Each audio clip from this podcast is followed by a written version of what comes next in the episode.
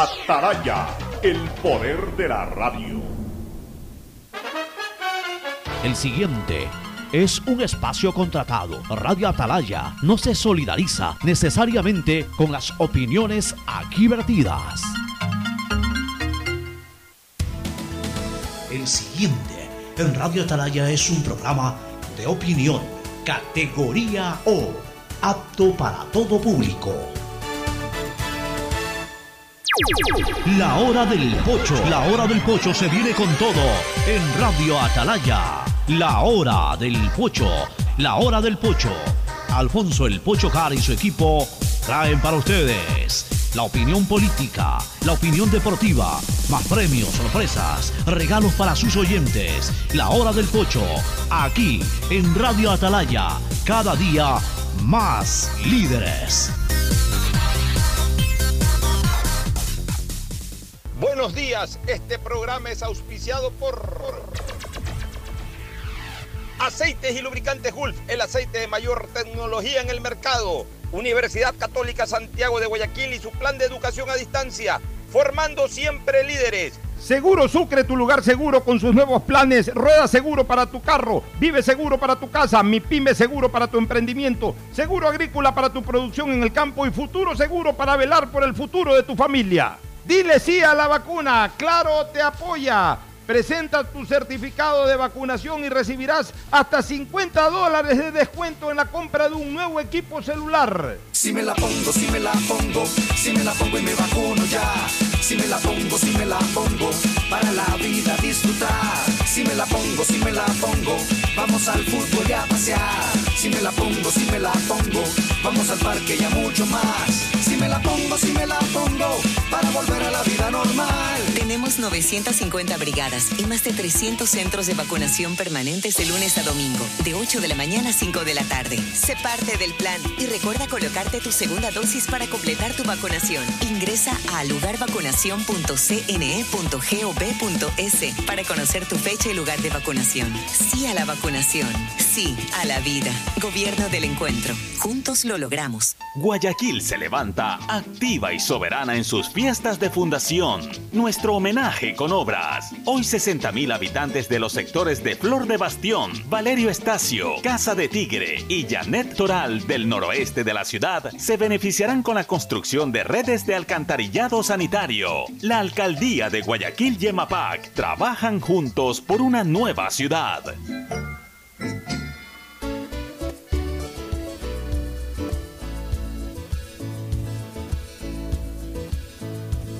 Camino sobre tu piel morena y siento tu latido. Y miro todo lo bueno que los dos hemos vivido. Te digo, solo hay razones para estar aquí. 680, sistema de emisoras Atalaya en su año 77, Atalaya, Guayaquil y el Ecuador una sola cosa son. Por eso llegamos a la razón y al corazón de la población, cada día más líderes, una potencia en radio y un hombre que ha hecho historia, pero que todos los días hace presente y proyecta futuro en el Dial de los Ecuatorianos. Este es su programa matinal, La Hora del Pocho, del sistema de emisoras Atalaya. Aquí estamos, como todos los días, en este eh, miércoles 4 de agosto del año 2021. 4 de agosto de 2021 900, de, de, 2021, cada día avanzando más en el año, eh, un semestre, yo diría ya más que un semestre, eh, unas eh, tres cuartas partes del año prácticamente, llegando ya a las tres cuartas partes del año. Un año que en el fondo es grato para el Ecuador, un año que no también han habido muchos fallecimientos, gente que todavía se ha muerto de COVID. Cuando yo hago este comentario lo hago con el respeto a, a las memorias y a las memorias de los fallecidos y al dolor de sus familiares. Pero en términos generales como país, un, un año en donde, por ejemplo, hemos podido superar, para mí ya está superado el tema de la inmunización, el tema de la vacunación. Ya el resto es simplemente con la viada avanzamos. Ya el motor se prendió, el motor desarrolló y el motor sigue prendido, pero ya ahorita incluso estamos, eh, eh, eh, como quien dice, cuesta abajo en la rodada, pero positivamente ya, ya llegando al, objetivo final y con la vía llegamos, incluso con el motor encendido o con la vía. Por otro lado, muy grato en lo deportivo por la excelente actuación de los atletas ecuatorianos. Cinco o seis atletas que han tenido una estupenda actuación, unos más que otros, obviamente los que ganaron oro, los dos que ganaron oro, la que ganó plata, pero también hay diplomas olímpicos y hay actuaciones importantes como la de la chica Arevalo ayer que quedó en posición 11. Eh, no es fácil, no es fácil ser una de las 11 mejores nadadoras del planeta en aguas abiertas todavía. O sea, una lancha. Esa sí es una verdadera lancha, en aguas abiertas. Nadar eh, dos horas y pico en aguas abiertas, por Dios santo. Eso, eso, cada vez que nos metemos más en este tipo de cosas, vemos deportes más complicados, verdaderos Ironman o Ironwoman, este, eh, que no nos imaginamos realmente. O sea, eh, nadar dos horas y pico en aguas abiertas, terrible, tremendo. Eh, pedalear como pedalea Carapaz un mes entero, recorriendo casi todos los días kilómetros enteros en competencia. Eh, hacer eh, los malabares que hizo este muchacho Campo en ese BMX, que es un deporte tremendamente riesgoso. Eh, lo mismo, levantar la cantidad de peso, de kilogramos que levantaron estas dos chicas, estas tres chicas que tuvieron actuación destacada en Juegos Olímpicos, la oro, plata y la, y la diplomada olímpica. O sea, en la medida en que incursionamos más al mundo del deporte ecuatoriano, nos damos cuenta del destaque en deportes que, que necesitan un esfuerzo máximo en que y nos damos cuenta que estas personas no están constituidas de, de- de- un órgano muscular llamado corazón, sino que tienen, son es verdaderas, verdaderos carburadores, verdaderas máquinas de acero en lugar de, de un músculo cardíaco. Son máquinas de acero, son bombas, porque eh, hacen lo que, eh, cuando a mí se me hubiese ocurrido hace 40 años que una mujer ecuatoriana pueda ganar medalla de oro levantando casi 300 libras. O sea, eso, eso en el imaginario décadas atrás era imposible, pues cuando a, eh, duras penas uno se imaginaba en esa época que las mujeres con las completas levantaban una canasta del mercado por lo delicada que siempre ha sido la mujer, para que veas ahora cómo las, las- las- las- en este caso las mujeres tienen una formación atlética igual que el hombre, o sea, capaces de afrontar los mismos desafíos en cuanto a fortaleza física, ya no estamos hablando de lo intelectual, ya no estamos hablando de lo, de lo espiritual, en donde las mujeres siempre han sido superiores, pero en eso que pensábamos que, que- que realmente era algo casi que exclusivo para el hombre, la masa muscular y todo, ya hay- ahora hay mujeres que han logrado lo que otros hombres en esa misma disciplina de fortachones no lo han podido hacer. Pero no solamente eso, el ciclismo, ya dije, y todos estos otros deportes. Así que esto sumado a lo de la vacunación, a lo del cambio de directriz de gobierno, creo que hacen del año 2021 hasta el momento un año agradable para el Ecuador. Y obviamente, pues en la medida en que mejoremos como país, en la medida en que salgamos de la crisis económica, en que se comiencen a ver más fuentes de empleo que todavía no se ven, cuando ya se comienza a ver el, el encender verdadero de la maquinaria de país, de- de- del Estado, del país, del, del Ecuador como, como, como, como nación. A veces no me gusta decir mucho esto de país porque se confunde políticamente, hasta eso se nos robaron, ¿no? La identidad de nuestro territorio, que siempre ha sido país, ahora da, hasta, da hasta temor decir país porque se politiza el concepto. No, una vez que encendamos la máquina como nación, como, como país, con nuestra fuerza productiva a todo vapor, yo creo pues que ahí ya vamos a comenzar a disfrutar de buenos años eh, en- en nuestro territorio. Pero en fin, vamos con el saludo de Fernando Mundo Flores Marín Ferfloma y luego de Gustavo González Cabal, el cabalmente peligroso. Fernando, buenos días. Eh, buenos días con todos, buenos días Pocho, buenos días Gustavo. Eh, sí, yo creo que ha sido un inicio de año, en lo que va del año, el recorrido del año, bastante, bastante aceptable para el país en cuanto a, para el Ecuador, en cuanto a lo que es eh, triunfos deportivos y en cuanto a lo que es también procesos de vacunación, que fue el primer gran reto que, que decidió enfrentar, eh, creo que con éxito, el presidente Guillermo Lazo.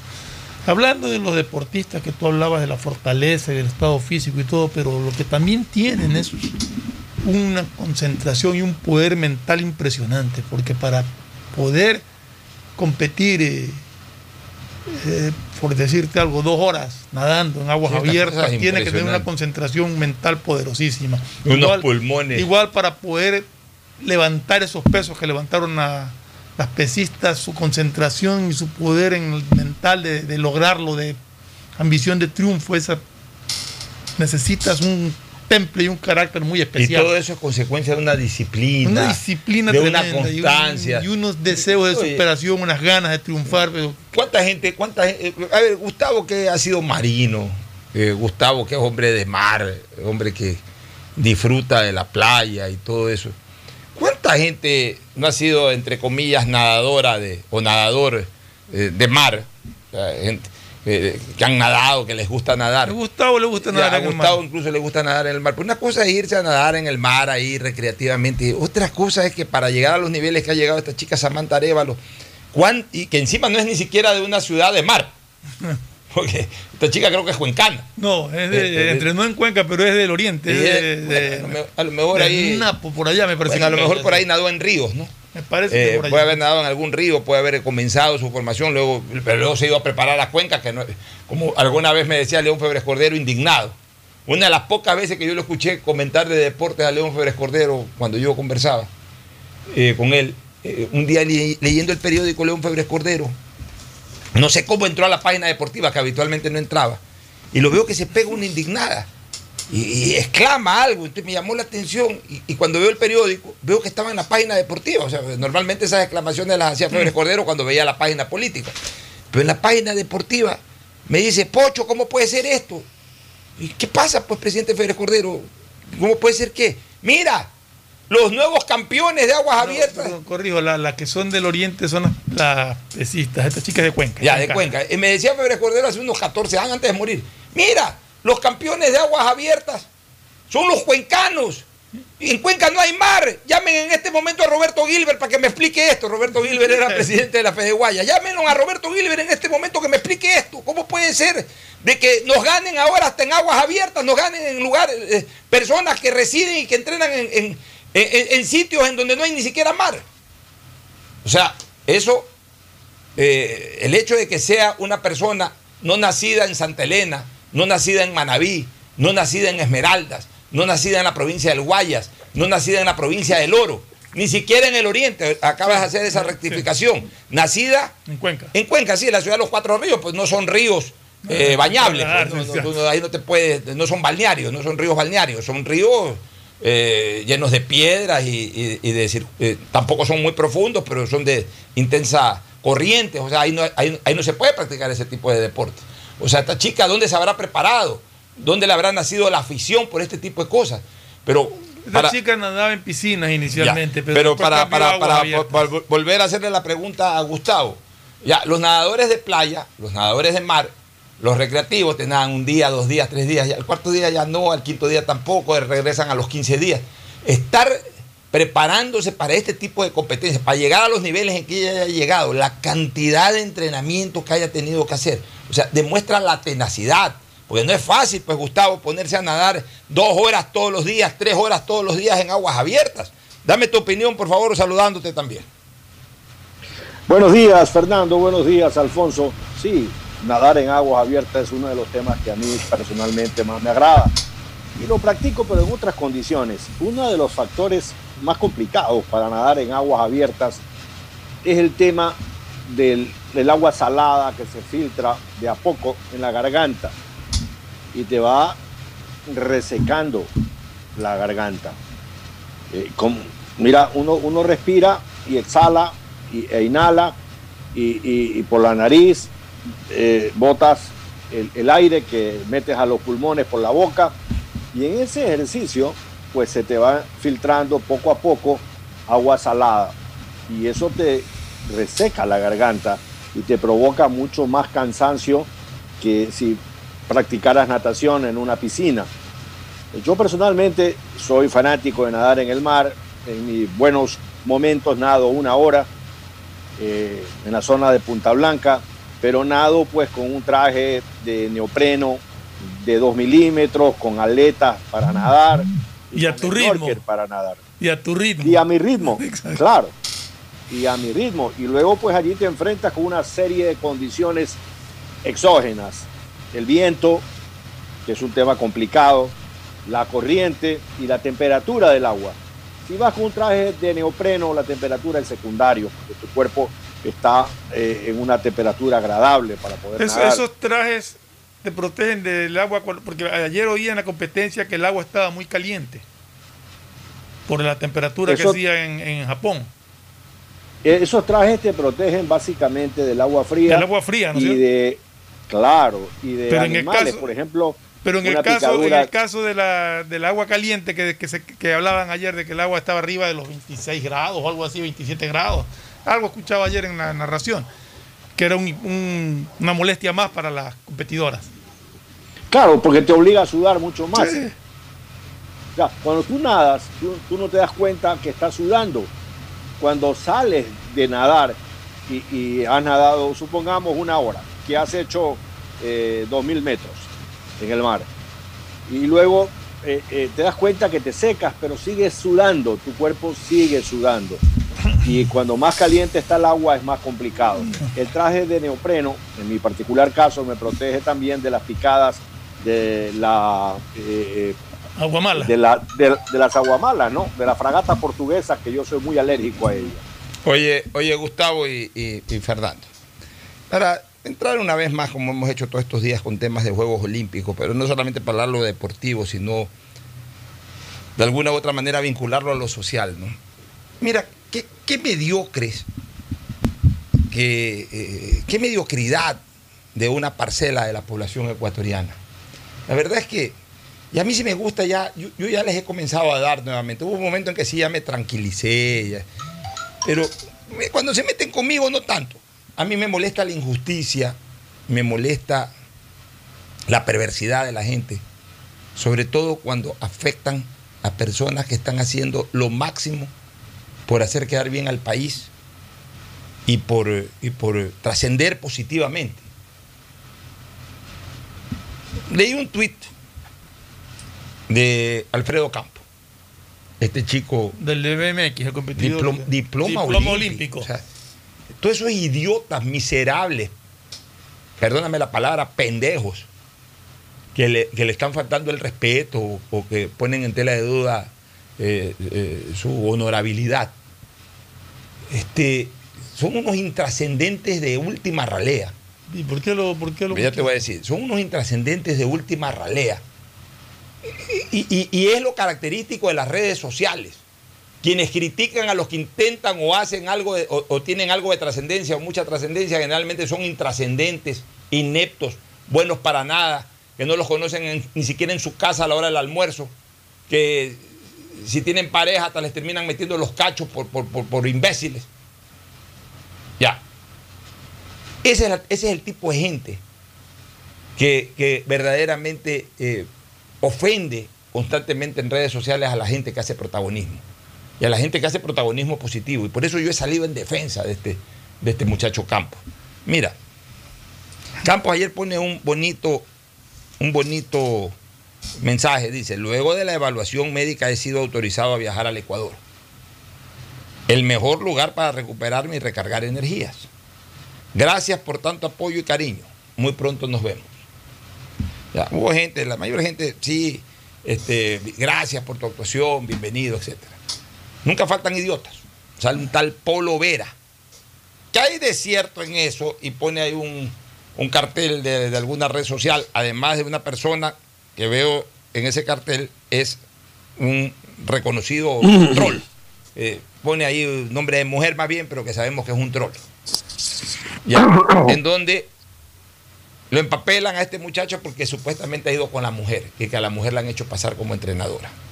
Como yo sé la realidad, que ya la voy a explicar, yo sí le contesté a este, a este idiota, le contesté, ¿y qué te importa carajo, chismoso de miércoles? O sea, no le puse la palabra miércoles, le puse la palabra de verdad, pues no quiero usar esa palabra gro- gro- grosera al aire. ¿Y, y qué te importa carajo, chismoso de miércoles?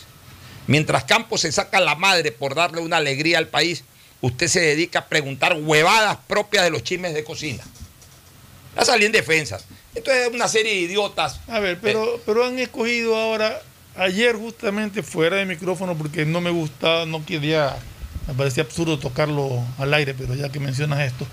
Ayer yo te preguntaba también de que un entrenador supuestamente había llevado a la, a la esposa como entrenadora. Ahora dicen que es Campo que ha llevado... la- O sea, son chismes Ya, y- pero de enseguida. cocina y son infamias que se empiezan chisme a de cocina, por eso ya, ya, ya reaccioné. Y ojo, reaccioné para defender a un atleta que viene dándole una gloria al Ecuador, como una excelente actuación y, un- diploma olímpico.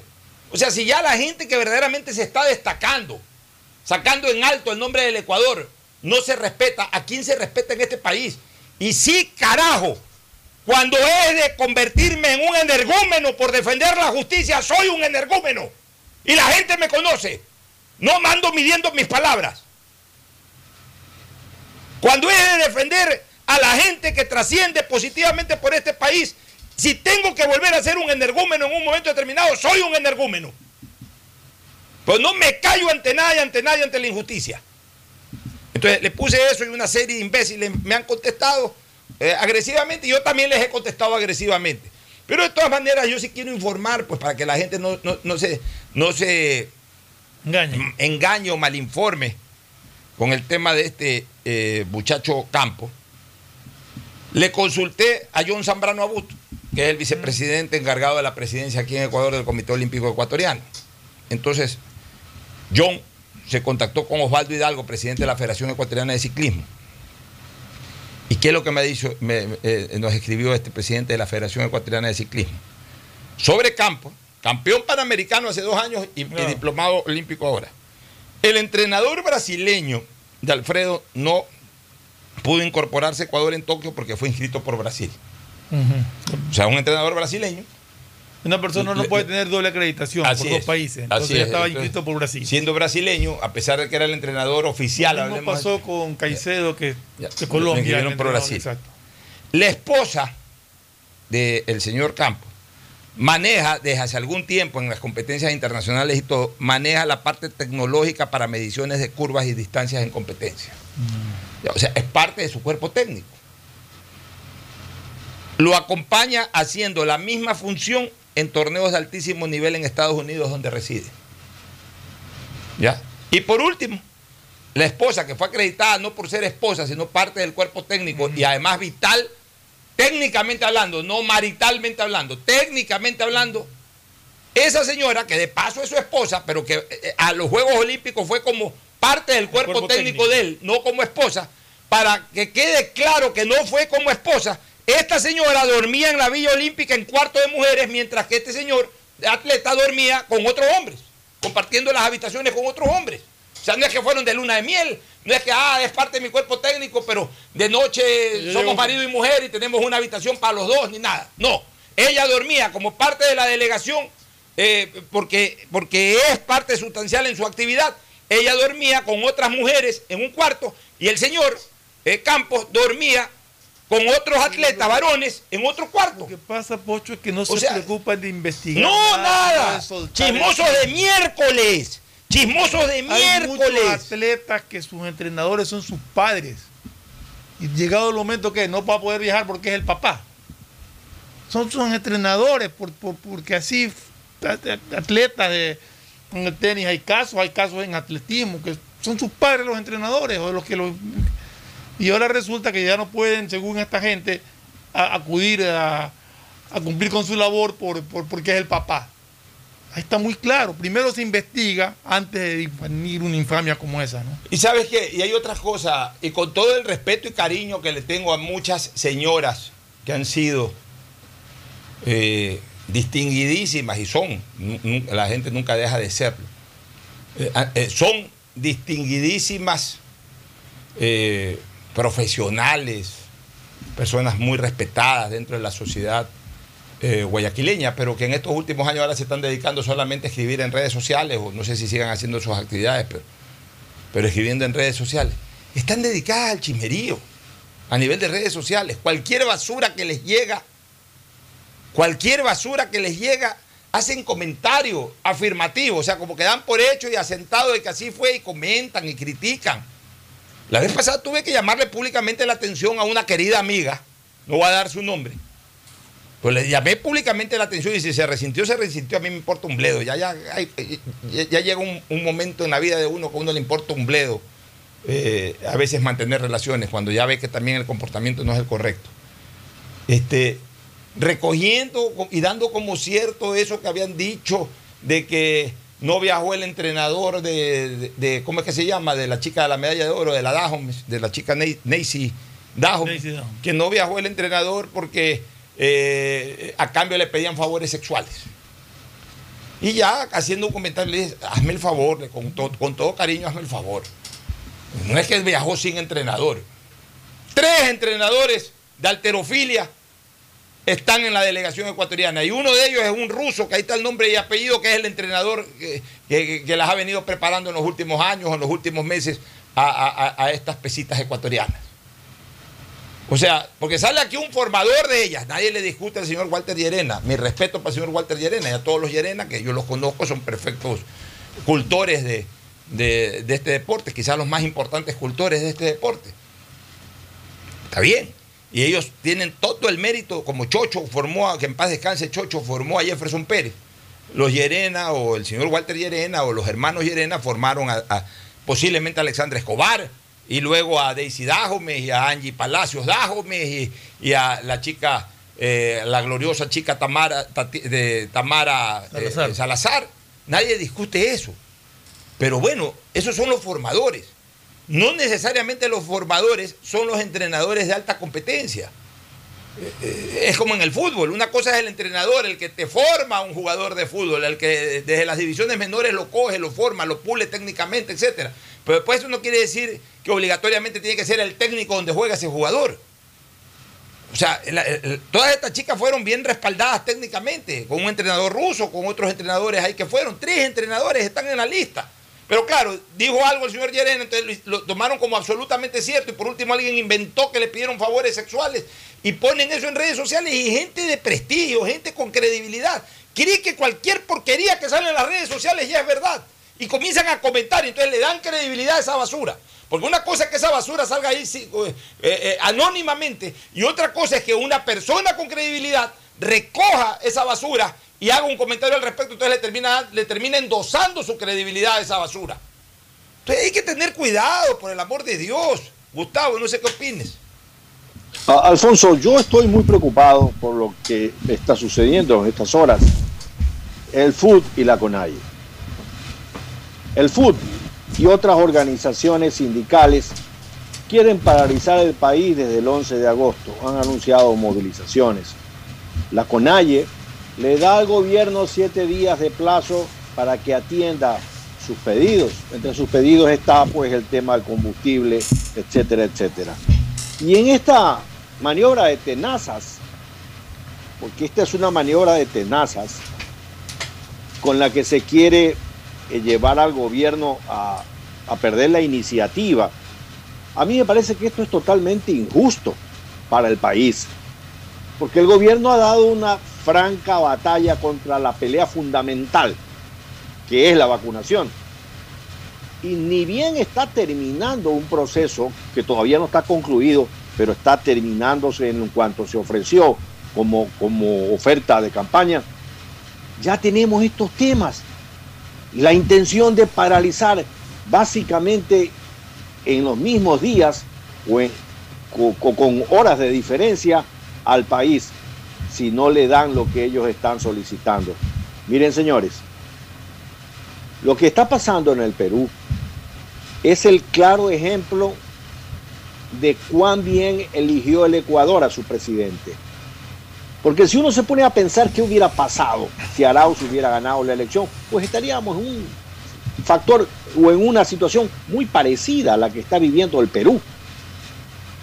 Ahora, lo que presenta el fútbol, lo que presenta la CONAIE, no tiene sentido recurrir a medidas de hecho en las que se va a perjudicar a terceros, como siempre, a las personas que quieren trabajar, que quieren echar para adelante. Son ellos los que van a tener que enfrentar cerramientos de carretera, eh, eh, la detención de sus negocios y la inseguridad y nuevamente volver. Este es un país distinto. Este es un país al que el presidente Lazo le está poniendo una impronta de empuje hacia adelante. Entonces tenemos que tener un poco de paciencia. No se puede cambiar en dos meses de gobierno 14 años de lo mismo. 14 años de espolio, 14 años de mentiras. 14 años de abrirle las puertas a la delincuencia internacional, como se las abrieron. 14 años de una crisis carcelaria que fue preparada para esos efectos. Entonces, tenemos que ser conscientes para dar tiempo. No le estamos dando un cheque en blanco al gobierno, solamente le estamos dando tiempo para que organice como está organizando las cosas. Y pruebas al canto. El gobierno sacó adelante su plan de vacunación, no está concluido al 70 o al 80% de la población para lograr eh, lo que se llama eh, eh, el tema del, del rebaño, ¿no? la, la, la Inmunidad. inmunidad de rebaño. Eh, pero vamos hacia adelante. Se está vacunando de una manera importante en el Ecuador. Y eso hay que aplaudirlo, porque eso no teníamos hace dos meses atrás. Entonces, señores, hay que poner los pies en la tierra. No es lo que la CONAIE quiera, no es lo que el FUT quiera, con todo respeto hacia ellos, Alfonso. Así es. Pero bueno, como hemos venido señalando Gustavo y Fernando, los gobiernos, cuando recién llegan, gozan igual que las parejas matrimoniales, cuando recién se casan, gozan de la conocida, popular y añorada luna de miel. ¿Qué persona, qué pareja que se casa no tiene su luna de miel? Un poquito aislados del, del mundo, de sus entornos, disfrutando plenamente eh, los placeres de la relación, los placeres espirituales, sentimentales, físicos, etc. Esa es la luna de miel, del turismo, del descanso, del relax. Cuando una, cuando una pareja contrae nupcias, terminada la fiesta de festejo, inmediatamente la luna de miel. Igualito en los gobiernos, este, eh, Gustavo y Fernando. Acabada la fiesta de festejo, ganamos las elecciones, abrazos, besos, fotos por aquí, por allá, como que si fuera el matrimonio. Viene la luna de miel, ya una vez posesionado, incluso antes de posesionarse, comienza la luna de miel con el Estado, con, con el Estado pleno, es decir, con, con los habitantes, con, con las instituciones, etc. Comienza, comienza esa luna de miel, en donde todo es sonrisas, en donde todo es optimismo, en donde hasta los que no estuvieron se incorporan, los que estuvieron reafirman su compromiso, todo el mundo está contento, todo el mundo está feliz y todo el mundo abre un compás de espera. Pero así como las parejas matrimoniales, una vez que disfrutan de la luna de miel una semana, dos semanas, tres semanas, un mes, dependiendo de la condición económica que tengan, ya después de haberlo disfrutado plenamente, ¿qué dicen? Bueno, se nos acabó la luna de miel, ahora sí volvamos a la realidad, volvamos a nuestro, a nuestro país o a nuestra ciudad, a nuestros trabajos, a nuestras actividades, al día a día y a los problemas también. Ya llegando a la casa, me pongo bravo porque no cocinaste bien o porque se dañó esa, esa cuestión, se rompió lo de allá o porque no llegaste a tiempo, por lo que sea. Ya, ese es, esa es ya la realidad, que no la vives en una luna de miel. Igual ocurre con los gobiernos. Creo que ya los 60 días es el tiempo en que normalmente se habla de una prudente luna de miel, en el sentido de que todo el mundo está tranquilo, salvo el novelero este de Isa, que a los 10 días ya mandó una amenaza por ahí, hasta organizó una manifestación ridícula. Pero el resto del país estaba Sí, tranquilo. bueno, pero ese novelero es el presidente de la Está CONAIE, que es uno de los organismos que están Bueno, amenazando Ya, con... pero, pero igual, ya en este momento ya no solamente es la CONAIE, y ya no solamente es ISA, ya hay otros gremios que se están sumando. ¿Por qué? Porque ya se acabó ese escenario de... Pero de- ¿Cuáles de- gremios? Son los mismos, porque ya los maestros hicieron paros antes. Los contraportistas también al comienzo del gobierno. Ya, pero- pero- pero O sea, parar- pero a este gobierno le están reclamando cosas de los gobiernos anteriores que dice Pero- a que refería Gustavo. Yo creo que si este gobierno no hubiera hecho nada, está bien que se le reclame. Pero se ha enfocado en un plan de vacunación. Sí, algo, pero la déjame gente- terminar Sí, de- sí, sí, claro. eh, algo primordial que el pueblo ecuatoriano exigía y que puso sus esperanzas en ese plan de vacunación. Y lo ha cumplido. O sea, más allá de que habrá, habrá cierta diferencia o algo, pero lo ha cumplido. Todos estamos satisfechos y contentos. La gente está masivamente yéndose a vacunar. Y, y todavía, como dice Gustavo, no termina de, de- de- de- concretarse 100%, pero está muy avanzado. Y estamos reclamando cosas. O sea, denle tiempo a gobernar. Ya, pero la gente no entiende 60 eso. días no se, Ya, no se, no se corrigen No- no- no te eh, estamos- todas las fallas ver, que hemos tenido Yo no estoy pasado. diciendo que se justifican los reclamos por si acaso. Yo te estoy diciendo Sí, yo es el escenario. de- de el qué, ¿no? escenario de que a los 60 días ya la gente comienza a reclamar. Tenga o no tenga razón, tenga la culpa el que está arriba o no tenga la culpa el que está arriba, se le cargan al que está arriba. Ya no se le cargan al que vino atrás, o el que estuvo atrás, mejor dicho, o el que eh, eh, entregó el poder, porque ya ese ya no decide nada. Ya no se le cargan al que estuvo 10 años y que coadyuvó a la destrucción de la economía nacional porque ese ni siquiera está en el país. Pero a lo que yo me refería, Pocho, es que normalmente a los gobiernos, a los 60 o 90 días, te le cargas porque no hacen nada. Este no es que no ha hecho nada, Ya, este sí espérate ha un hecho. ratito, ya. O sea, ha hecho en el tema de salud, De está salud, haciendo en las otras cosas, pero igual la gente se le carga porque igual. Y se le van a seguir cargando. igual, por eso te digo, o sea, ya, Se ya se acabó la luna de miel. Porque las mismas causas que tenían para cargarse se le pudieron haber cargado a la semana. No se le cargaron porque estaba el país en luna de miel. Eh, al, al mes pudieron haberse le cargado y no se le cargaron porque. Bueno, sí se le cargó, pues sí, sí hubo los paros, ¿no? Cuatro gatos. Pero estamos hablando ya de que ahora vemos de que comienzan a aparecer ya algunos, Algunos frentes. frentes. Con, con razones justificadas o injustificadas, pero ya comienza nuevamente la realidad del país. La realidad del país que es reclamos por todos lados. Entonces, el gobierno tiene que tener claro que eso es así. O sea, eso es con Lazo, eso es con. Fue, fue con Febres Cordero, fue con Novoa, Sí, con fue con Borja, eh, fue con García Moreno, fue con Vicente Rocafuerte y será con tu tataranieto, que será seguramente presidente de la República. O sea, eso va a ser siempre así. ¿Qué es lo que tiene que tener claro un gobierno, Fernando? Un gobierno tiene que tener en claro que necesita de dos acciones. De una acción ejecutiva y ejecutora y de una acción política. Todos sabemos que el presidente Lazo es un hombre con perfil ejecutivo y ejecutor. La prueba está en sus antecedentes personales y empresariales. Un ejecutivo de, de- alta gama, digamos así, en el, Ecuador. Hizo crecer un banco, lo puso en un lugar estelar ese banco. eh, y para llegar a esos niveles se tiene que ser un gran ejecutivo y un gran ejecutor. Las dos cosas. Ejecutivo el que planifica, ejecutor el que desarrolla lo que planifica. Y Lazo ya dio ahorita su primera muestra sobre su promesa más inmediata y más, y más tangible, cuantitativa incluso, que es esto de la vacuna, la está sacando adelante y para mí ya sacó adelante eso. Ese, esa, ese, esa acción parcial de un gobierno, Lazo lo tiene absolutamente garantizado con su experiencia, con su experticia, con su visión, etc.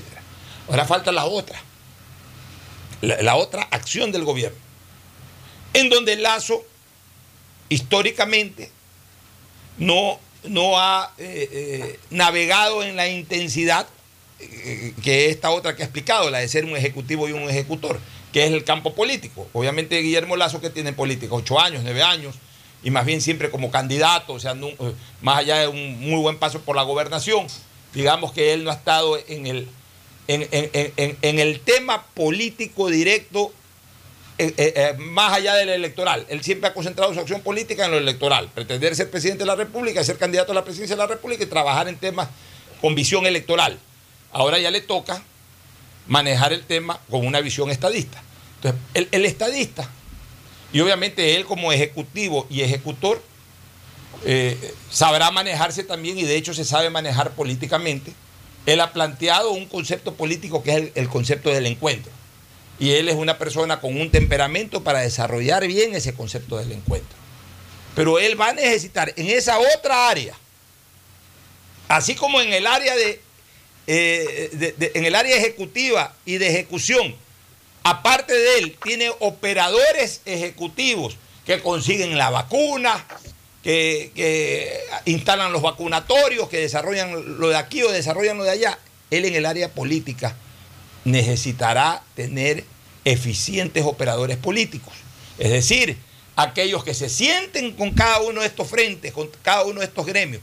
Dicho de otra manera, él siendo el comandante de un cuerpo de bomberos en un país en donde hay incendios por todos lados, él va a tener la necesidad de tener jefes de brigadas que apaguen cada uno de esos incendios y él como gran comandante dirigir las operaciones y obviamente eh, garantizar al país que esos incendios políticos se van a ir apagando eh, uno tras otro. Pero para eso necesita o va a necesitar operadores políticos que lidien con los sindicatos, que lidien con los maestros, que lidien con los indígenas, que lidien con los de aquí, que lidien con los de allá, que lidien con la izquierda, que lidien con los frentes legislativos.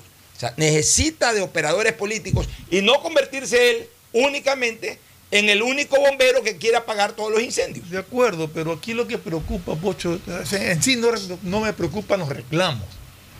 A mí me preocupa la forma en que hacen los reclamos. Como siempre lo han hecho. Rompiendo lo que encuentran en su paso, obstruyendo las carreteras, destruyendo la Como vía siempre lo han hecho. O sea, eh, eso es lo que preocupa y eso es lo que ya tenemos que frenar. Que reclamen, reclamen si creen que están con derecho a reclamar lo que quieran reclamar. De acuerdo. Pero Ya. no destruyan, Ya, pero es- escucha. no obstaculicen a los demás, dejen al país seguir avanzando mientras solucionan los problemas que ellos creen que, Ya, que tienen pero que para eso tú escúchame, pero para eso tú tienes los operadores políticos y tienes la autoridad. Los operadores políticos. Se me prendió ahorita un foco ahí con el gremio de los maestros. Ok. Vayan a hablar con los maestros. Irá el operador político Pero- pero- especializado en temas magisteriles. Pero que mira, solamente yo, yo ahí quería tocar, ya que tocaste el tema de los maestros. Los maestros estuvieron en paro. Los maestros, si es que eran maestros, yo no sé, yo dudo. ¿A qué se dedicaron? A quemar llantas y a cerrar carreteras. Ya, pero- esos son ya, maestros, Fernando, esos son es los que- que, educan a nuestros Ya, juventud. es que esa es la nueva cultura del reclamo. Entonces, ahí es cuando un gobierno dice, a ver, hay problemas con los maestros. A ver, yo tengo este operador político para hablar con los maestros, porque el operador político que habla con los maestros... No, pero a, lo que me Da- refiero, dame no, no, es a que lo que me estoy refiriendo es que normalmente en este tipo de- salen infiltrados, Ya, porque yo no creo que son los maestros los que ya, fueron a puede quemar ser los maestros ¿no? o no, pero déjame terminar por eso la idea. Mi operador político especializado en temas del magisterio, ese va a negociar o va a conversar con los maestros. No voy a mandar al que opera en el Congreso o en la Asamblea, porque ese es un operador político de otra naturaleza. O sea, por eso es que hay que tener varios operadores políticos. Uno es especializado en temas magisteriles, otro especializado en temas indígenas, que sepa cómo hablar con los indígenas, otro especializado en temas de política legislativa, relación ejecutivo-legislativo. Ese se dedicará solamente a eso. Ok.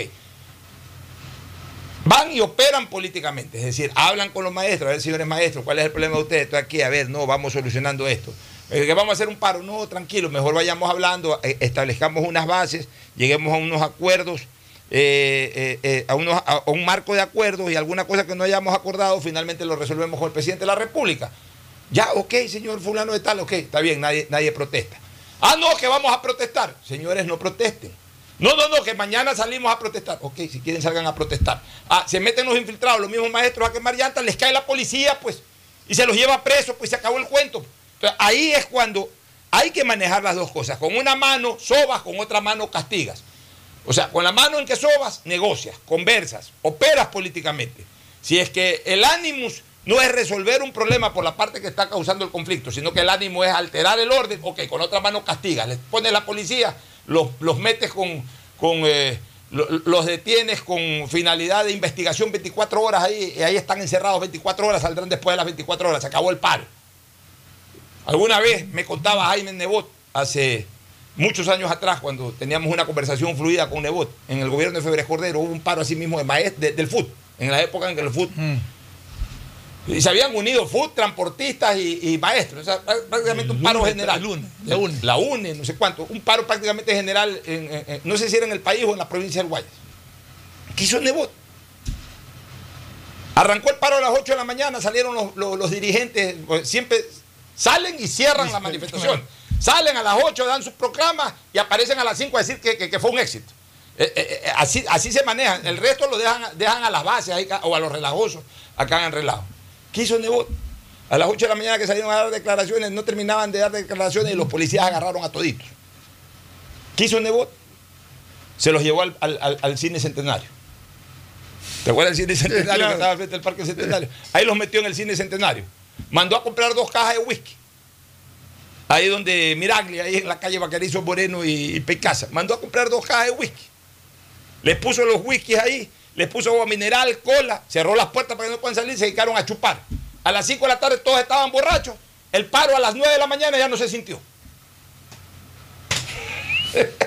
o sea, es que si les das demasiado chance, se te trepan, se te trepan. Entonces, hay que dosificar. Se, se manda a negociar, pero, pero también el presidente Lazo tiene que entender una cosa, necesita un equipo de operadores políticos. O sea, no todo es ejecución y ejecutividad, como él suele hacerlo y hacerlo bien. Necesita operadores políticos que aunque sea les aplique les apliquen el tontómetro, no estoy diciendo con eso que los vayan a engañar ni nada, pero por lo menos que, que, los aguanten un poco, que los aguanten un poco, que los aguanten un poco hasta que se llegue a, una, a, un, a un marco de acuerdos. Pero para eso necesita el operador político. El presidente de la República tampoco puede salir con la manguera él directamente a apagar, a, apagar los fuegos. Mira tú lo que pasó en, el tema de, los, de las protestas eh, eh, eh, del sector agrícola, de los agricultores. Prácticamente el presidente tuvo que salir con la manguera a apagar el fuego. ¿Por qué? Porque los operadores políticos que, que deberían de ser dirigidos en este caso por, el, por la ministra de Agricultura o, por gente especializada en el campo, dejó que, que se prenda el incendio. Y tuvo que salir el presidente. El presidente no puede salir a apagar incendios. Para eso el presidente tiene sus bomberos, que son los que en la antesala apagan el incendio. Y ya prácticamente llegan las cenizas donde el presidente. Ya para que el presidente lo único que haga es dar un empujón a lo que tenga que empujar y solucionar el problema. No es el presidente el que tiene que salir con traje de bombero a quemarse. Gustavo, ¿cuál es tu opinión al respecto? El presidente y el gobierno del presidente Lazo es un gobierno que ha llegado pletórico de, de urgencias y emergencias que no la han provocado ellos. Entonces, no hay un solo sitio de la administración pública, y si hay alguno, quiero que me lo hagan saber, en que el gobierno no, no enfrenta una necesidad y una urgencia. En el sector seguridad, el país sabe lo que está pasando. Y lo que ha venido pasando. En el sistema carcelario, igual. En el sector agrícola lo mismo. Y basta rodar en las carreteras del Ecuador para saber el estado en que están las carreteras del Ecuador. Entonces, el presidente no tiene ninguna, ningún lugar donde sentarse en firme. A ver, la economía está bien. Entonces, yo, no, señor, la economía también está en emergencia. Entonces, la principal lucha que tenía era la lucha contra la muerte. Era, es contra la pandemia que mata a ecuatorianos. ¿Cuántos ecuatorianos han matado el COVID? Pues algunos miles. Entonces había que parar eso, había que parar porque deteniendo el tema de la pandemia empiezas a darle la vuelta a la rueda de la economía. Yo no he escuchado en toda la propuesta del candidato Lazo milagros. El país no puede esperar milagros.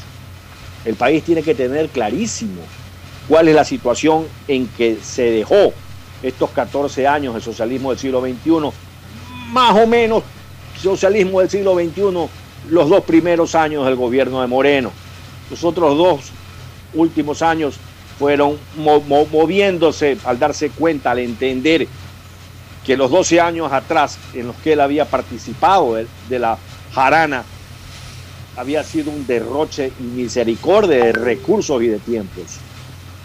Entonces, que el presidente necesita tener un equipo, como tú muy bien señalas, de, de, personas encargadas de enfrentar el tema político en las diferentes áreas, no hay la menor duda. Pero los ecuatorianos tenemos que hacer una reflexión a fondo del país que recibió el presidente Lazo y del país que esperamos construir. Y eso no lo vamos a construir por más que quememos llantas, eh, hagamos paralizaciones. Si, Lazo no hace las cosas no es porque es un hombre perverso, que tiene las soluciones en una varita mágica o que las soluciones están guardadas en Carondelet y no las quiere aplicar. Es porque los temas no son sencillos, por el contrario, son complejos. Y en esa línea todos tenemos que empujar la carreta, porque este es, este es un país de todos. Este no es un país solamente de un 7%. Este no es un país solamente de los señores sindicalistas. Este es un país que es una unidad cultural diferenciada en la que tenemos todos que poner el hombro para echar para adelante. Y claro, el gobierno va a tener que hacer lo suyo, porque para eso se lo eligió. Y lo está haciendo. Pero repito, en dos meses, sin encontrar un solo puerto abrigado en donde soportar la tormenta, es complicado. Yo algún día escribí un artículo en el diario El Universo, se llamaba El Gran Capitán. Y en ese artículo decía que el ecuatoriano que decida enfrentar la enorme crisis en la que se está desarrollando el Ecuador y lo logre sortear, va a ser recordado tremendamente. Y en estas, en estas mismas poderosas ondas radiales, en este programa tan escuchado como la hora del pocho, lo hemos dicho que si el presidente Lazo logra vencer a la pandemia en cuanto a hacer eh, la vacunación y conseguir inmunidad del rebaño, pues va a ser recordado como fue recordado Rocafuerte frente al tema de la fiebre amarilla. Porque ese era el punto fundamental. Sin vacunación no hay reactivación económica. Sin vacunación no existe seguridad ni posibilidades de echar para adelante. Entonces, va las cosas, no es que el gobierno tiene que ir paso por paso. Eso lo hizo el presidente de Maguar. Él se dedicaba a resolver un problema y solamente ese problema era el que tenía que ser resuelto. No, están haciéndose las cosas. Yo veo el cambio que se hizo en el tema, por ejemplo, carcelario. Se ha puesto una persona que está entendiendo que esto no tiene que mirarse con mentalidad de clavos, de martillo, que tienes que clavar todo lo que encuentras. Y que el tema carcelario es mucho más complejo de lo que parece, Alfonso. Así es. Nos vamos a una pausa, Fernando, ¿te parece? Para retornar con un par de temas más antes de irnos al segmento deportivo. Pausa y volvemos. El siguiente es un espacio publicitario apto para todo público. Detrás de cada profesional hay una gran historia. Aprende, experimenta y crea la tuya. Estudia a distancia en la Universidad Católica Santiago de Guayaquil. Contamos con las carreras de marketing, administración de empresa, emprendimiento e innovación social, turismo, contabilidad y auditoría, trabajo social y derecho. Sistema de educación a distancia de la Universidad Católica Santiago de Guayaquil, formando líderes siempre. Nada ni nadie detiene el progreso de Guayaquil. Avanzamos con obras para mitigación de los efectos de la estación invernal con la implementación de válvulas para el control de mareas y la mejora de la infraestructura existente para la evacuación de aguas lluvias en sectores como Urdesa, Kennedy, Alborada y en sectores aledaños a la Casuarina, beneficiando a más de 300 mil habitantes. La alcaldía de Guayaquil y EMAPAC trabajan juntos por una nueva ciudad. Si me la pongo, si me la pongo, si me la pongo y me vacuno ya. Sí a la vacunación, sí a todas las dosis. Recuerda aplicarte la segunda dosis para completar tu vacunación. Plan de vacunación 900 del Gobierno del Encuentro. Juntos lo logramos. Si me la pongo, si me la pongo. Recuerda usar mascarilla, lavarte las manos de 20 a 30 segundos y mantener distancia social. La pandemia no se ha terminado y cuidarnos es un compromiso de todos. Un mensaje de Urbaceo y el municipio de Guayaquil. Dile sí a la vacuna. Claro impulsa el proceso de vacunación otorgando un nuevo beneficio a los ecuatorianos. Por eso, al presentar tu carnet de vacunación y tu cédula de identidad en todos los centros de atención a clientes a nivel nacional, recibirás hasta 50 dólares de descuento en la compra de un nuevo equipo celular. Con estas acciones, Claro ratifica su compromiso de sumar esfuerzos para acelerar la reactivación social y económica del país. Aplica a modelos seleccionados. Más información y condiciones en claro.com.es. Si quieres estudiar, tener flexibilidad horaria y escoger tu futuro, en la Universidad Católica Santiago de Guayaquil trabajamos por el progreso en la educación, ofreciendo cada día la mejor calidad. Estamos a un clic de distancia. Contamos con las carreras de marketing, administración de empresa, emprendimiento e innovación social, turismo, contabilidad y auditoría, trabajo social y derecho. Sistema de Educación a Distancia de la Universidad Católica Santiago de Guayaquil, formando líderes Si me la pongo, si me la pongo, si me la pongo y me vacuno ya. Sí a la vacunación, sí a la segunda dosis. Recuerda que la segunda dosis es tan importante como la primera. No dudes en aplicártela. Plan de vacunación 900 del Gobierno del Encuentro. Juntos lo logramos. Si me la pongo, si me la pongo. Hay sonidos que es mejor nunca tener que escuchar. Porque cada motor es diferente. Desde hace 104 años, lubricantes Cool mantiene la más alta tecnología y calidad en línea de aceites para motores a diésel y gasolina. Está hecho con una fórmula especial para dar excelente protección a todo tipo de motores, evitando el desgaste prematuro de pistones, anillos y árbol de levas, ayudando a mantener limpio el motor y libre de depósitos que se forman por las altas o bajas temperaturas. Dele a su motor lo que se merece. Lubricantes Gulf, la más alta tecnología en lubricación. 104 años preservando la vida de su motor. Lubricantes Gulf.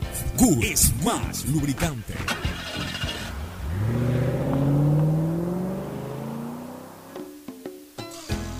Fin del espacio publicitario. Usted está escuchando un programa de opinión, categoría O, apto para todo público.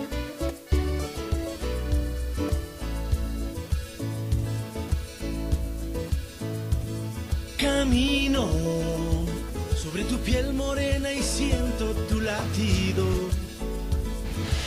Bueno, volvemos. Oye, ayer traté un tema en calor político. Ayer me tocó otra vez hacer monólogo en calor político. Ya van varios días que me toca solo. Pero bueno, igual uno, uno tiene algo de recursos para poder salir adelante.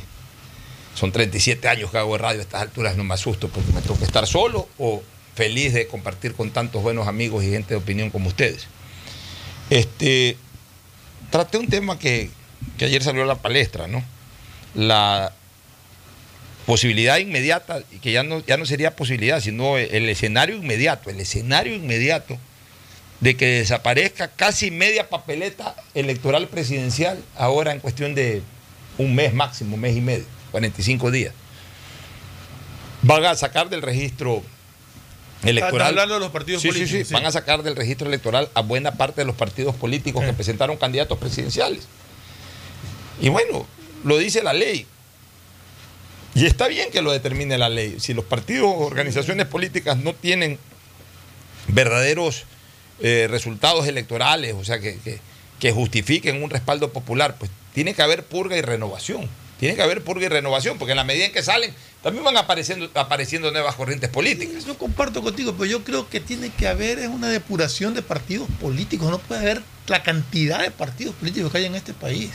Bueno, a ver, eh, en, en esto hay que ser sincero, Fernando. O sea, pe- pero ver, yo creo que tiene que ser más estrictas y más duras las condiciones o las la- la- pa- para, para crear un partido político. Eso quería comentarte.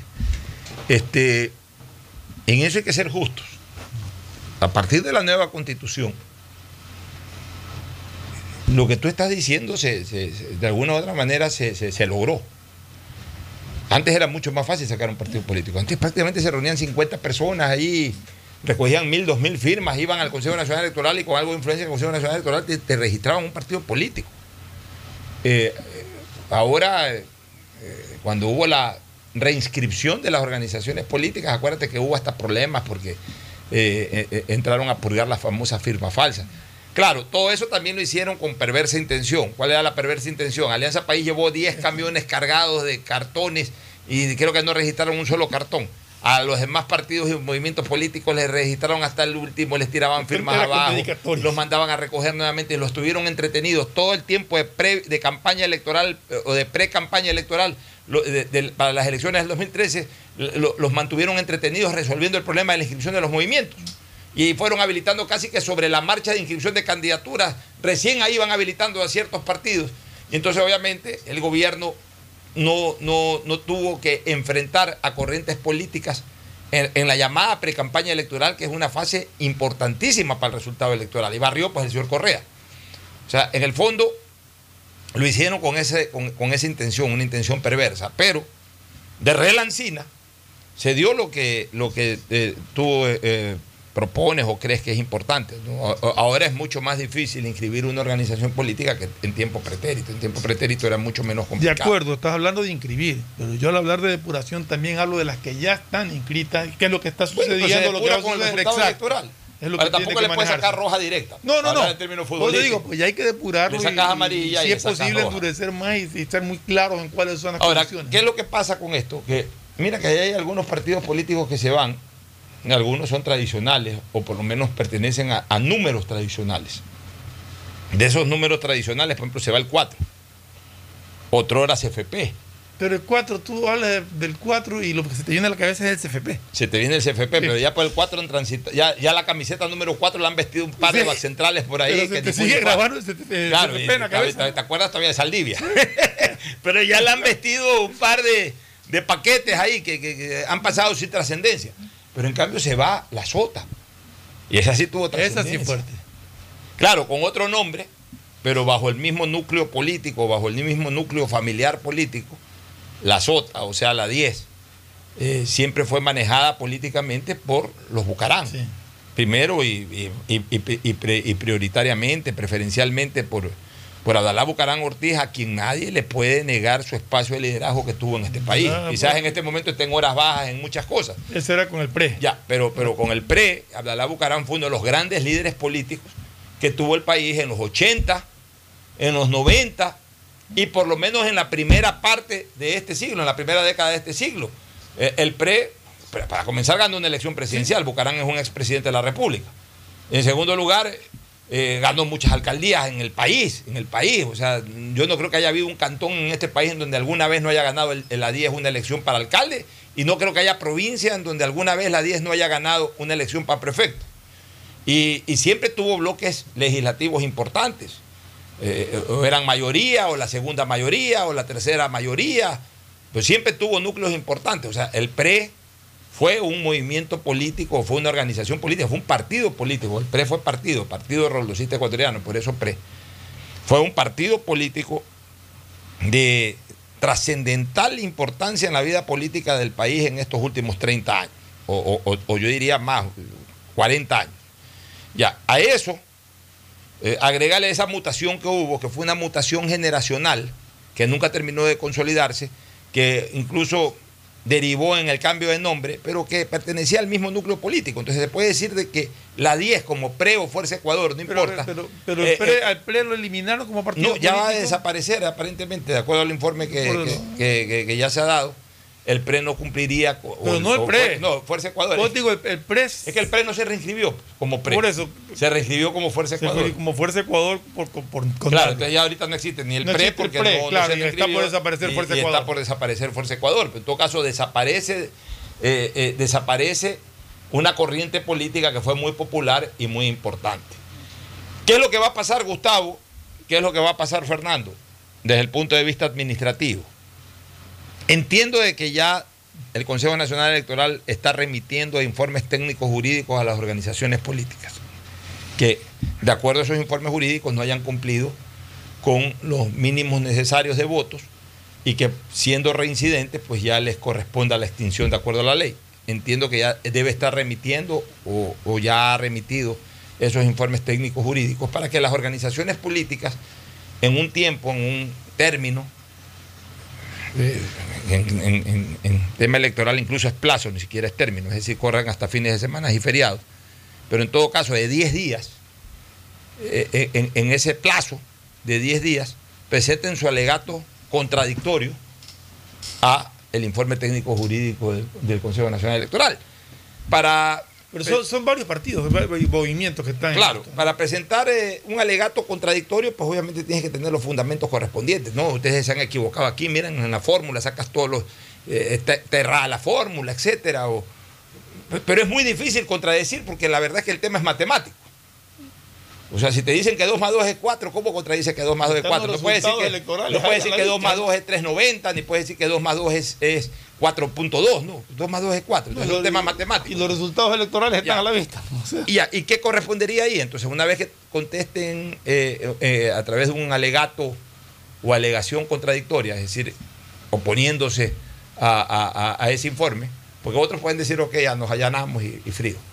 Ya, se reunirá el Consejo Nacional Electoral, el Pleno del Consejo Nacional Electoral se reunirá en su momento, recibirá eh, los informes, asimismo técnicos jurídicos en razón de los alegatos, y ese informe técnico jurídico seguramente va a recomendar la extinción de cada una de las organizaciones. No lo podrán hacer en una sola resolución, El Tribunal Contencioso Electoral hace dos años atrás ordenó al Consejo Nacional Electoral que cada vez que haya este proceso de extinción de organizaciones políticas, tiene que darse un, una resolución por cada Individual. organización política. O sea, Individual. si son ocho o nueve, no es que en una resolución se van los nueve, sino que tienen que haber nueve resoluciones aprobadas por la mayoría del Pleno Lo del cual- Consejo lo cual Nacional tiene Electoral. su lógica. Ya, lo cual tiene su lógica, no es que en su momento hicieron eso y por eso hasta les tiraron una, eh, le- le- le- en apelaciones que hubo en el Tribunal Ah. de Contencioso Electoral les revocaron esa resolución. Lo cierto es que más o menos eh, con, con todos estos procedimientos que son más de carácter administrativo que otra naturaleza, ya tienen los días contados algunas organizaciones políticas, Gustavo. Uno de ellos ya mencioné la 10, que creo la más trascendente. La 4, que como organización política no es, no es tan trascendente, pero sí eh, por el casillero, que es muy popular, muy, muy histórico, el casillero 4. Pero por ahí se está yendo también el movimiento de pesantes, que me parece que es el 19. También se está yendo justicia social. Se está yendo justicia social, que tanto peleó que por la tanto peleó por la de Álvaro. candidatura de Álvaro Novoa, porque pues, lamentablemente cometieron una serie de errores ahí en, la- en los procesos de inscripción. Se está yendo justicia social, que era la, la lista 11 o Está el partido yendo casillero también, 11. si no me equivoco, construye, Se que está era yendo lo con- que ruptura de los 25. Sí, exactamente. Y, y- y ruptura de los 25 se está yendo por segunda ocasión. Y ojo, esa segunda ocasión, este, eh, Gustavo, tú que te ríes en este momento, te estoy viendo con una sonrisa pícara.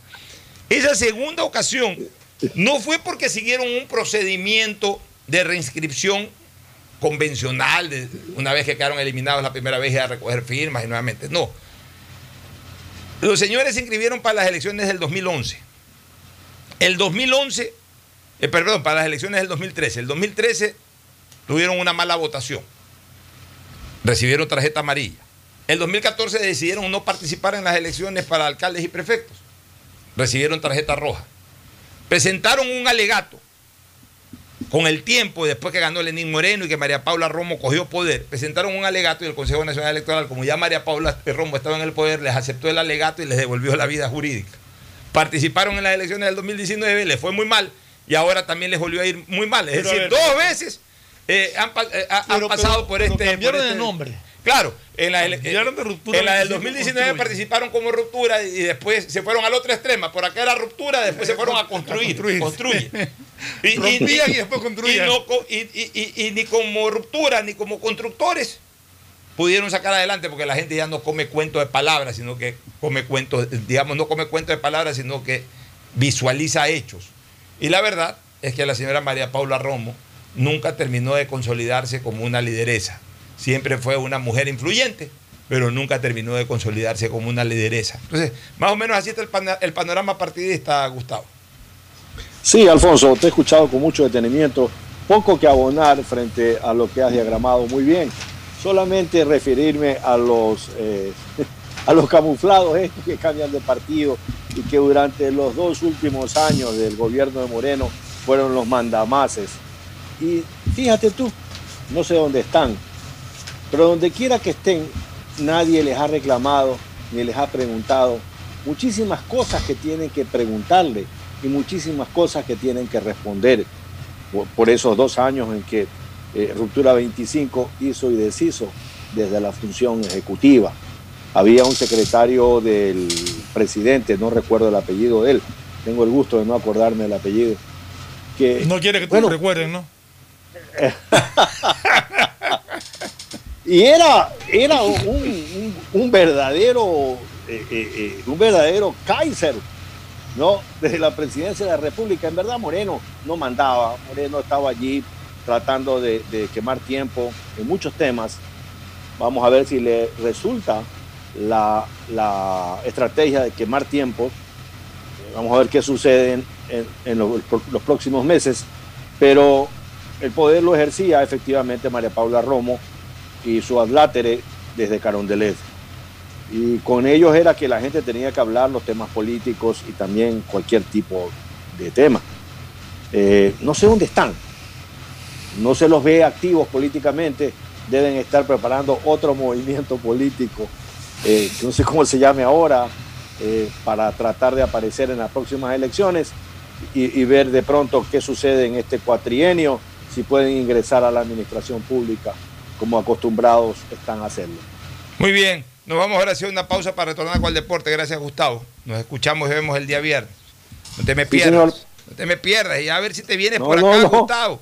Ya te quiero tener acá en el estudio para planificar otras actividades también que están pendientes. Ya, pues ya. Sí, señor. Ya vente al estudio, pues ya déjate de la comodidad. Está bien cuando te vayas a la playa, porque sea una vez a la semana, vente al estudio, pues, Gustavo.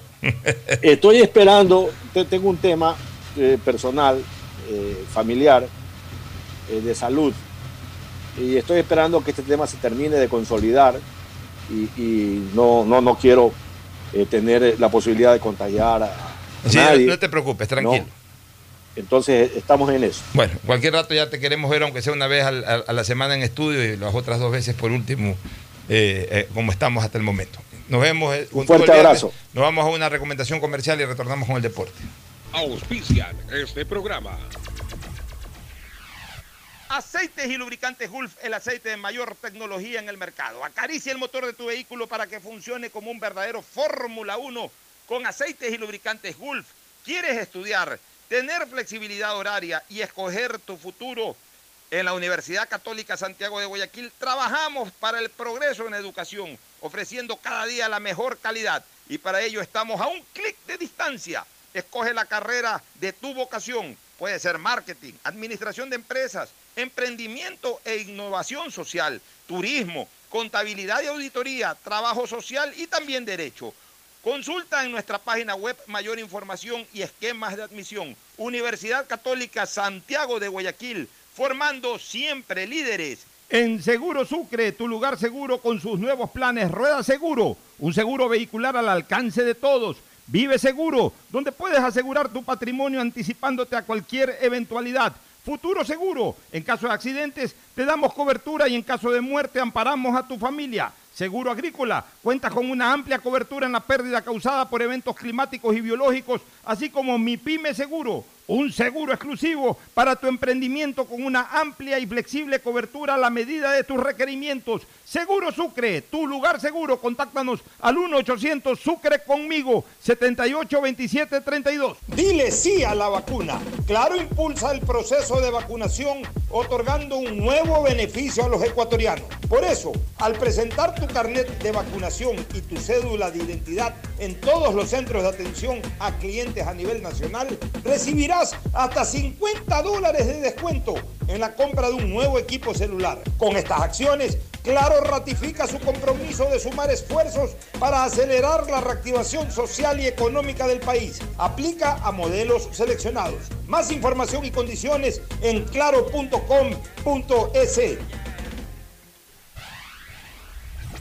Estamos en la hora del pocho. Si me la pongo, si me la pongo, si me la pongo y me vacuno ya. Recuerda, no hay primera sin segunda. Para que tu vacunación esté completa, debes aplicarte las dos dosis. Plan de vacunación 900 del Gobierno del Encuentro. Juntos lo logramos.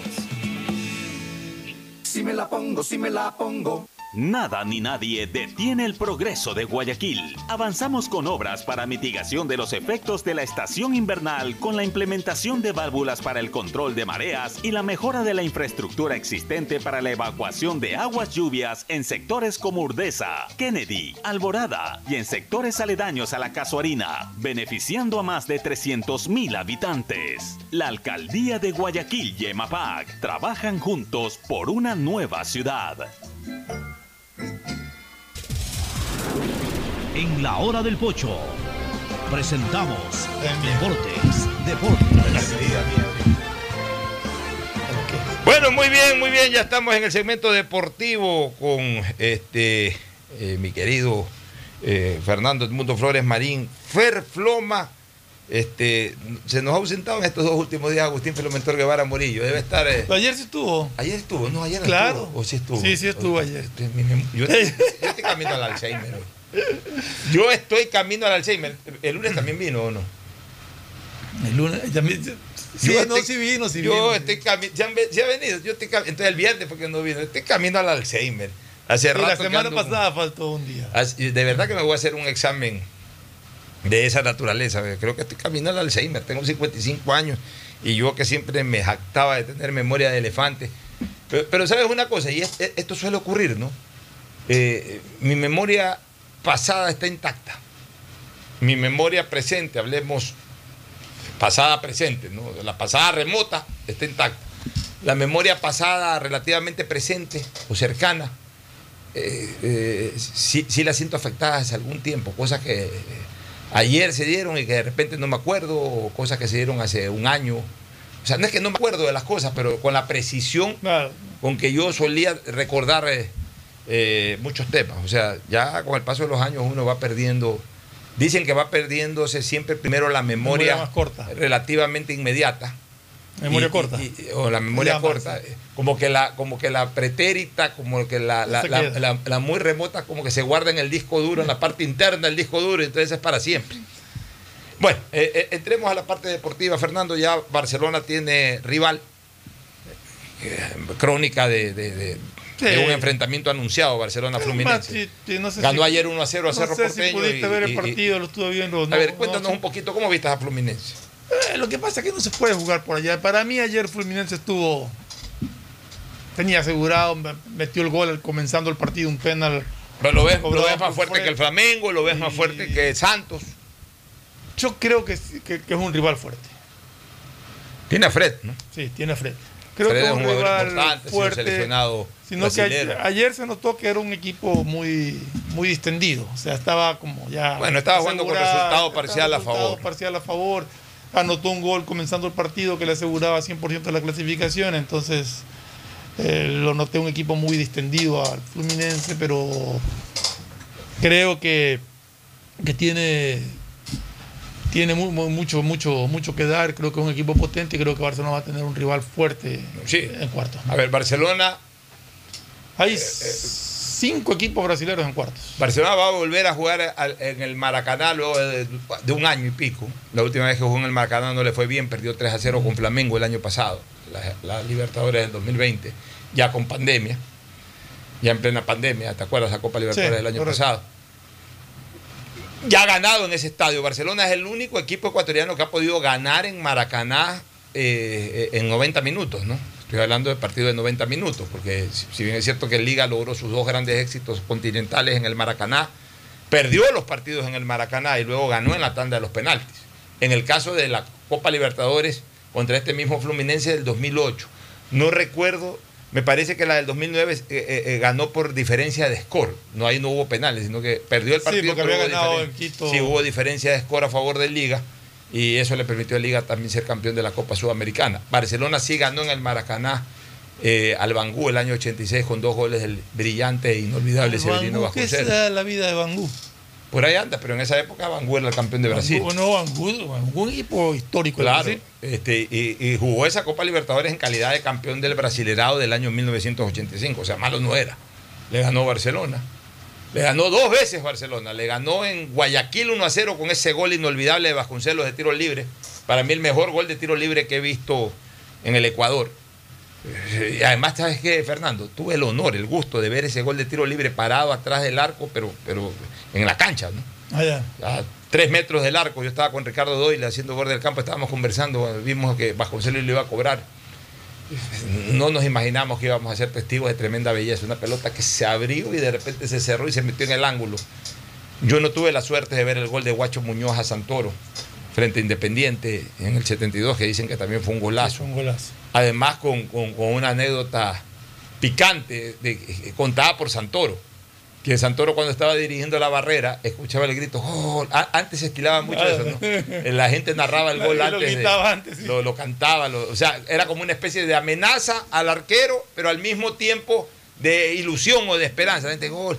Lo mismo le hacían a Barcelona cuando cobraba un tiro de esquina Sibeira. Exacto, Gol. Los barcelonistas se asustaban y se patear, alentaban, gritaban gol. acompañaban el disparo.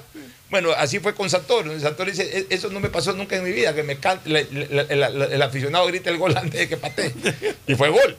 Bueno, lo de Bajoncelo fue maravilloso. Y después Barcelona le ganó 2 a 1 en el Estadio Maracaná. La única vez que han ganado los ecuatorianos en el Maracaná, eh, digamos, a nivel de Copa Libertadores, fue ese partido. Y ahora le tocará jugar con Fluminense el próximo miércoles. El partido es exactamente el, eh, Siete y media de la noche. Sí, pues estamos hablando de, de, de, de, de miérc- de 12. 12 De es- nueve. No, pues 12. Eh, ¿Qué estamos A ver, El, el 12, el 12, el es 12, el partido. el 12 del partido, ya. La Sí. revancha es el 19. Entonces es el jueves. Barcelona juega el jueves 12. 12. No, no el, el, el miércoles, el jueves 12. 12. El próximo jueves 12 juega Barcelona. Copa Libertadores a las 5 y pico de la tarde. Siete y media. 7 y media de la noche.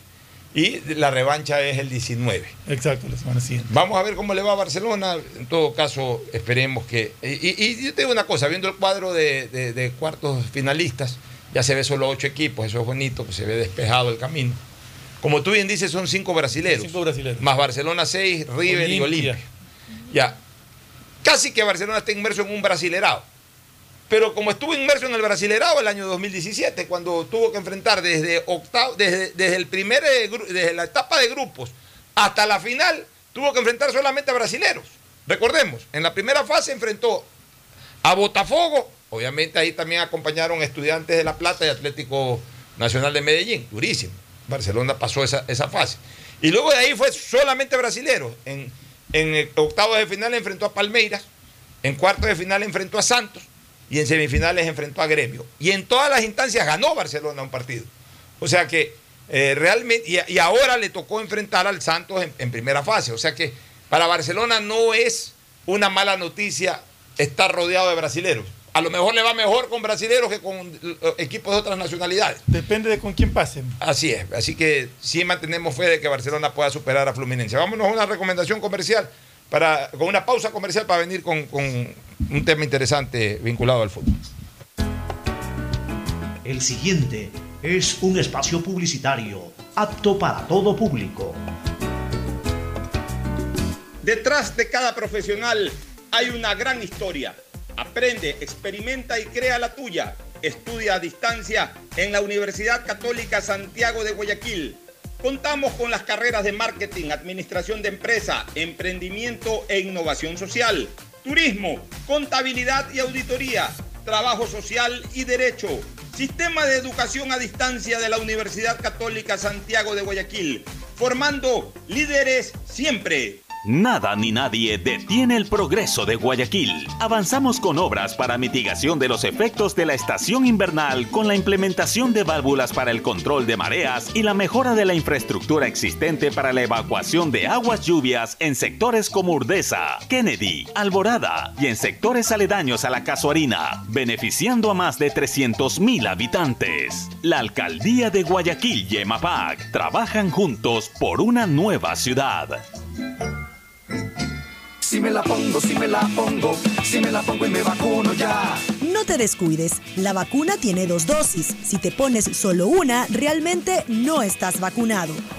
Plan de vacunación 900 del gobierno del encuentro. Juntos lo logramos. Si me la pongo, si me la pongo. Recuerda usar mascarilla, lavarte las manos de 20 a 30 segundos y mantener distancia social. La pandemia no se ha terminado y cuidarnos es un compromiso de todos. Un mensaje de Urbaceo y el municipio de Guayaquil. Dile sí a la vacuna. Claro impulsa el proceso de vacunación otorgando un nuevo beneficio a los ecuatorianos. Por eso, al presentar tu carnet de vacunación y tu cédula de identidad en todos los centros de atención a clientes a nivel nacional, recibirás hasta 50 dólares de descuento en la compra de un nuevo equipo celular. Con estas acciones, Claro ratifica su compromiso de sumar esfuerzos para acelerar la reactivación social y económica del país. Aplica a modelos seleccionados. Más información y condiciones en claro.com.es. Si me la pongo, si me la pongo, si me la pongo y me vacuno ya. Vacúnate de verdad. Con una dosis no basta.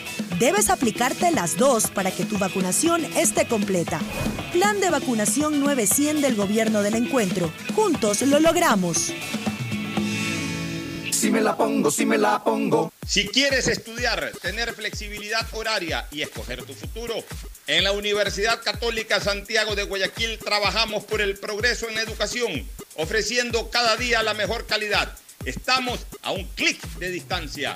Contamos con las carreras de marketing, administración de empresa, emprendimiento e innovación social, turismo, contabilidad y auditoría, trabajo social y derecho. Sistema de Educación a Distancia de la Universidad Católica Santiago de Guayaquil, formando líderes Hay siempre. sonidos que es mejor nunca tener que escuchar.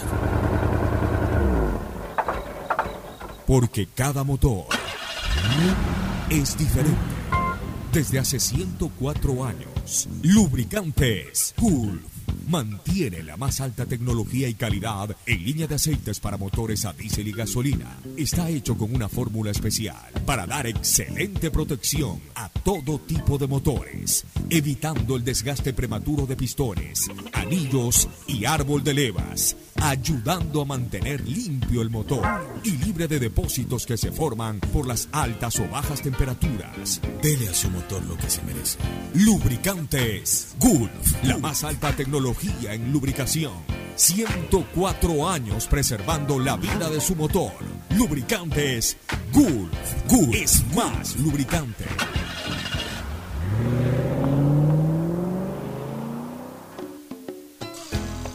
Fin del espacio publicitario. Usted está escuchando un programa de opinión, categoría O, apto para todo público. Muy bien, retornamos ya en la parte final. Eh, Fernando, hoy día tuve la oportunidad de conversar con Miki Lor, con Miguel Ángel Lor. Eh, y, y mañana en el programa quiero conversar eh, algunos temas, porque también tuve la ocasión de conversar con, mi- con otro Miguel Ángel, Miguel Ángel González, presidente de la Cámara de Comercio, y conversé de los temas que había- hablábamos ayer, de la reducción de aranceles y del comportamiento del mercado. Perfecto. Además, me acuerdo, ese es un tema interesante que ayer Ya. ya lo toqueteamos por ahí, podemos desarrollarlo un poquito más. Pero bueno, hablé con Miguel Ángel Lor. Algunas cosas que me parecen interesantes. En primer lugar, Lor descarta totalmente que él haya asegurado, incluso que esté de acuerdo él en la reducción a 12 equipos. Él dice que, que dijo por ahí de que alguna corriente, pero que él incluso está a favor de que se mantengan los 16, 16. equipos. Eh, eso, eso, eso lo dejó claro.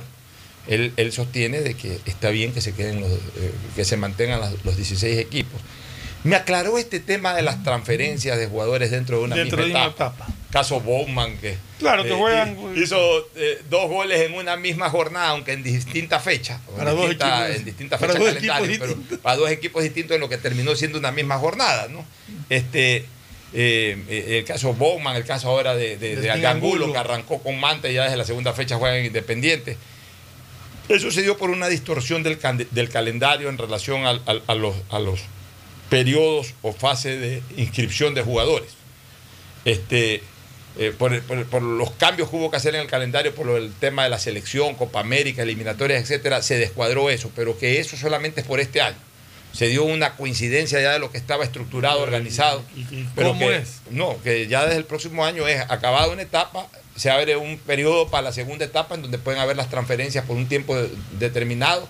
O sea, los jugadores la primera etapa, ya el próximo año O sea, acaban un en su jugador equipo. no puede Comienzan jugar, y acaban en su equipo. No puede jugar por dos equipos diferentes en la misma en etapa. la misma etapa. En la misma etapa. O sea que ahora fue un hecho coincidental, hasta cierto punto irregular, pero que ya estaba programado en temas de, de- de tiempo, de fases, de inscripción de jugadores, por, por un cambio ab- abrupto de última hora que hubo que hacer de calendario de- de- de- de- de- del mismo calendario del, del- del torneo, pero que eso no es algo que está programado porque sea así siempre. Eso era importante aclarar. Y ahí le di una idea que le gustó, este, Fernando. Yo le dije, a ver, a ver, este, Miguel Ángel, está bien. No se puede, no se puede eh, eliminar equipos. O sea, a mí en lo personal siempre he dicho que 16 no me gusta. Yo creo que 12 es lo óptimo. 16 no está mal. Más de 16 sí estaría feo. No, ya sería una locura. Ya, ya sería una locura. Pero que volvamos a la vieja, eh, al viejo formato de los campeonatos de los 70 y 80 del descenso intermedio y del ascenso intermedio. Es decir, que por lo menos el último de la primera etapa, por ejemplo, un Olmedo que no tiene razón de, que de estar ahí, demostrando en la segunda Ya. etapa. se va a la B en, me- en medio, en campeonato. O sea, la segunda etapa se va a la B. el y el la- que quedó primero, que este equipo de Cumbayao hubiese sido el Nacional, subía. E incluso, hasta para darle vida al grupo B, para que no sean dos etapas sonzas acumulativas. a mí me parece Claro, correcto. y que el segundo del grupo B juegue un solo partido en cancha única, Con el como se está haciendo ahora con Copa Libertadores y todo, un solo partido en cancha única con el penúltimo de, de- de- de la Y el primera que etapa. gane se queda- y el, y el se que gana queda ese sube. partido se queda o sube, y el que pierde se queda en la B o baja a la B. Pero el, el último sí que baja automáticamente y el primero sí que suba automáticamente. ¿Le gustó la idea? Vamos a ver si la plantea. Me, me suena muy, muy coherente y muy interesante. Recomendación comercial y, y fin del programa. Auspician este programa. Aceites y lubricantes Gulf, el aceite de mayor tecnología en el mercado. Acaricia el motor de tu vehículo para que funcione como un verdadero Fórmula 1 con aceites y lubricantes Gulf. ¿Quieres estudiar, tener flexibilidad horaria y escoger tu futuro? En la Universidad Católica Santiago de Guayaquil trabajamos para el progreso en educación, ofreciendo cada día la mejor calidad y para ello estamos a un clic de distancia. Escoge la carrera de tu vocación. Puede ser marketing, administración de empresas, emprendimiento e innovación social, turismo, contabilidad y auditoría, trabajo social y también derecho. Consulta en nuestra página web mayor información y esquemas de admisión. Universidad Católica Santiago de Guayaquil, formando siempre líderes. En Seguro Sucre, tu lugar seguro con sus nuevos planes Rueda Seguro, un seguro vehicular al alcance de todos. Vive Seguro, donde puedes asegurar tu patrimonio anticipándote a cualquier eventualidad. Futuro Seguro, en caso de accidentes te damos cobertura y en caso de muerte amparamos a tu familia. Seguro Agrícola cuenta con una amplia cobertura en la pérdida causada por eventos climáticos y biológicos, así como Mi Pyme Seguro, un seguro exclusivo para tu emprendimiento con una amplia y flexible cobertura a la medida de tus requerimientos. Seguro Sucre, tu lugar seguro. Contáctanos al 1-800 Sucre conmigo, 782732. Dile sí a la vacuna. Claro impulsa el proceso de vacunación otorgando un nuevo beneficio a los ecuatorianos. Por eso, al presentar tu carnet de vacunación y tu cédula de identidad en todos los centros de atención a clientes a nivel nacional, recibirás hasta 50 dólares de descuento en la compra de un nuevo equipo celular. Con estas acciones, Claro ratifica su compromiso de sumar esfuerzos para acelerar la reactivación social y económica del país. Aplica a modelos seleccionados. Más información y condiciones en claro.com.es.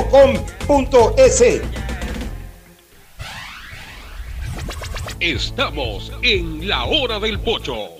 Nada ni nadie detiene el progreso de Guayaquil. Avanzamos con obras para mitigación de los efectos de la estación invernal con la implementación de válvulas para el control de mareas y la mejora de la infraestructura existente para la evacuación de aguas lluvias en sectores como Urdesa, Kennedy, Alborada y en sectores aledaños a la Casuarina, beneficiando a más de 300.000 habitantes. La alcaldía de Guayaquil y EMAPAC trabajan juntos por una nueva ciudad. Si me la pongo, si me la pongo, si me la pongo y me vacuno ya. Recuerda, si es con una, es con las dos. Aplícate la segunda dosis para que tu vacunación esté completa. Plan de vacunación 900 del Gobierno del Encuentro. Juntos lo logramos. Si me la pongo, si me la pongo. Gracias por su sintonía. Este programa fue auspiciado por Aceites y lubricantes Gulf, el aceite de mayor tecnología en el mercado.